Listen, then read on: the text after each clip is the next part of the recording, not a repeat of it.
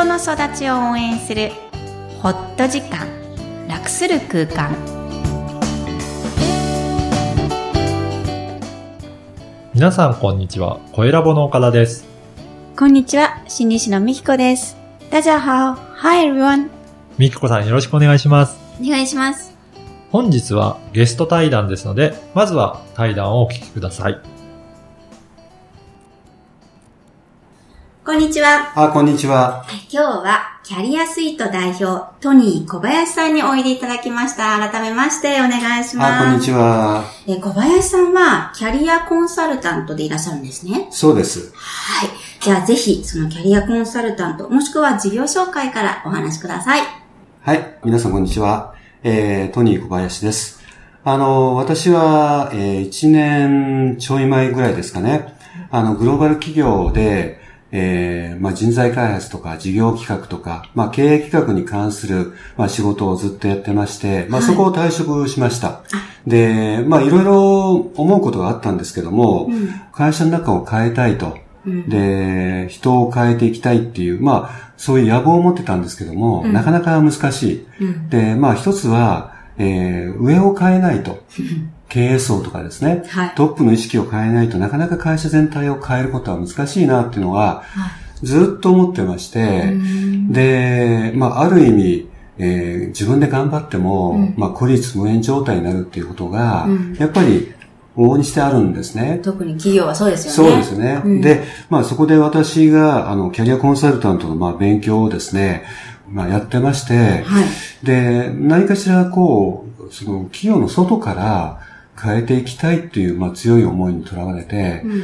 で、まあ思い切って早期退職のプログラムを使って、まあ会社辞めましてね。うん。で、自分が所属していた会社のみならず、広く、えーこの社会のうん。特に企業のトップにいらっしゃる方に対する、まあ、意識の改革みたいなことを、まあ、やれたらいいなっていう気持ちで、まあ、キャリアスイート、まあ、自分で、まあ、活動を始めたというのが、あの、そもそものきっかけなんです。なるほど、はい今気づいたんですけど、トップ層を変える、そのスイートであるんですか、まあ、それもあります。へえ、はそ、それ以外は？あ、それ以外にですね、スイートっていうのはもともと組曲っていう意味なんですけども、なるほどはい。はい。で、結局ですね、組曲を演奏するっていうのは、すべてが、あの、ハーモナイズされなければ、綺麗な音楽にならないですよね。はい。はい。そういう意味で、あの、トップだけ頑張ってもダメ、下だけ頑張ってもダメ、あの、ヒエラルキー全体が元気になるというにはどうしたらいいんだっていうことが、まあ、もうそもそもの、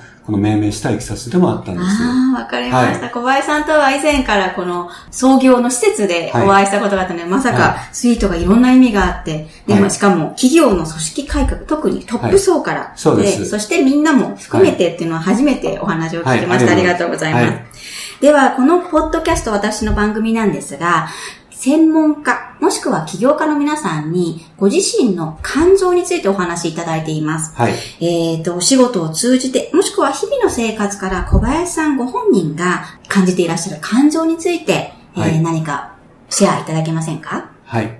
えー、まあ、感情と言いますと、うんあの、なかなか私個人が、えー感情を表に出すタイプの人間ではないようなんですね。そうなんですか？はいはい。あの、仲間内では、うんなかなかその、私が怒ったり泣いたり笑ったり、まあそういうね、喜怒哀楽をなかなか示すタイプではないっていうふうに、まあ言われたりするんですけども、はい実は内面的にはすごく感情の起伏っていうのがあってですね、はい。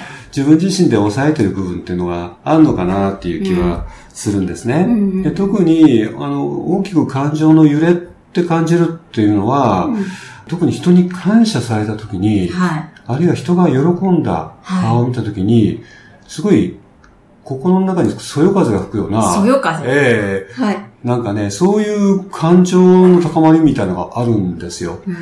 で、これはまあ仕事をやってる時もそうなんですけども、はい。えーまあサラリーマン時代でも、うんうんあの、よく若いあの人たち、社員の方とか、頑張ってる女性の方とか、ええ。よく相談に来られることがあって、ちょっと小林さんいいですか？ってね、こうこうこうなんだけど、ってまうんあ、相談受けて、なんか、私なりに、まあ、こうじゃないの？とか、うん。ああじゃないの？とか、うん。内地へ絞って言うと、すごく感謝される。で、ありがとうとかって感謝されると、うん。すごいこう自分の中でうん。感情の高まりっていうのがあったような気がするんですね。ありがとはい。う。高ぶってくるんですね。そうですね。はい。はい。で、なんかそれを今求めてる、うん。その仕事の中でもね、うんうん。なんか自分が、うんすごくこう、体がこう、ヨレヨレでも、うん。なんか次、やろうとかっていう原動力にうん。なんかなってるような、うん。なんかそんな気がしています。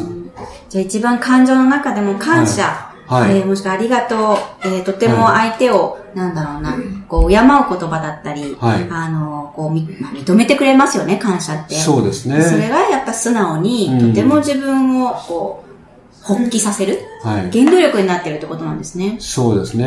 ん何かしら、例えば、あの、あの時小林さんがこう言ってくれたからとかね、うん。あの時小林さんが頑張ってる姿を見たからなんて言われると、うんもうどうしようもないなんかこう感情の高ぶりみたいなのがあるんですよね。なんか不思議と。すごい共感します。あ、の、よく心理師カウンセラーで、はい自分がこう、はい褒められて、ええそれにね、ええこう、感情を揺らせてはいけないとか、教本では言われちゃったりするんですけど、ええ人間ですからね。そうですね。素直にここをはい嬉しいと思っていいよねって、はいやっぱり思いますもんね。そうですね。うんうんうんですからね、逆に、うんあの、感謝の念がないってうんうん。いう場合あるじゃないですか。はいこれだけ一生懸命相手のことを思んばかって、やってあげたのにと、うん。なんかこう、あっさりと、うん。なんか当然なことのように、うん。うん。あの、無視されたりっていうか、うん。なんかそういう感謝の、まあね。難しいところですよね。とはいはい。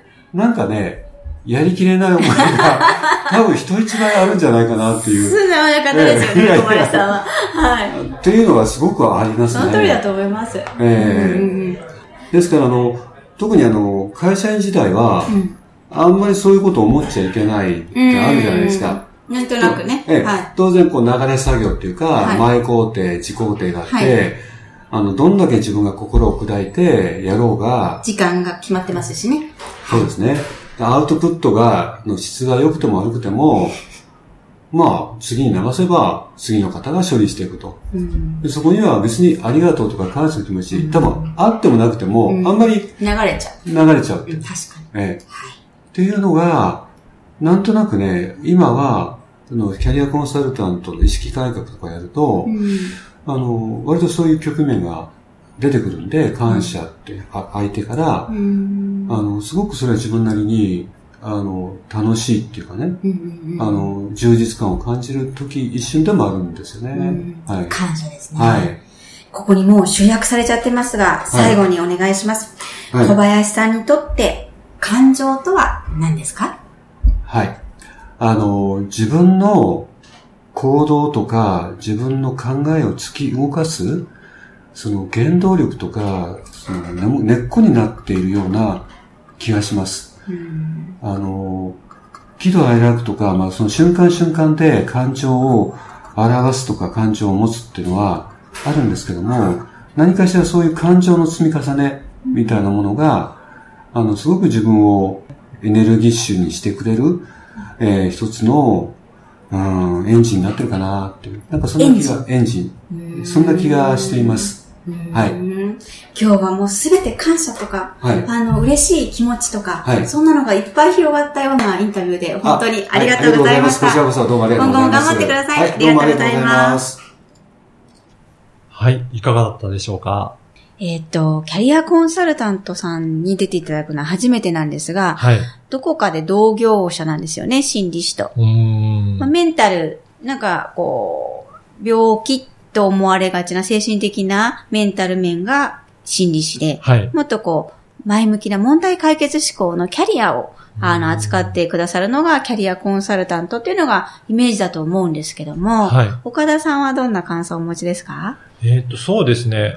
もっと経営寄りの、あの、かことをやってるのかなっていう、私はイメージしてたんですね。うんうん。なんですけど、結構意識の部分っていうのも考えられてやってるんだな、取り組んでられるんだなっていうふうな感想ですね。あ多分それ、小林さんのお人柄なのかもしれないですよね。うんそうかもしれないですねろんな方がいらっしゃるのと私もそんなにお会いしたことはないんですけど、まあ、経営寄りの方からメンタルに近い方といはいろんな方がいらっしゃる中で、あの、とても印象的だったのが、感情とは突き動かすうん原動力。うん根っこの部分だっていうのは、まあ、新人と全く変わらない人を支援するうん職業の方々だなって嬉しくなりました。はい。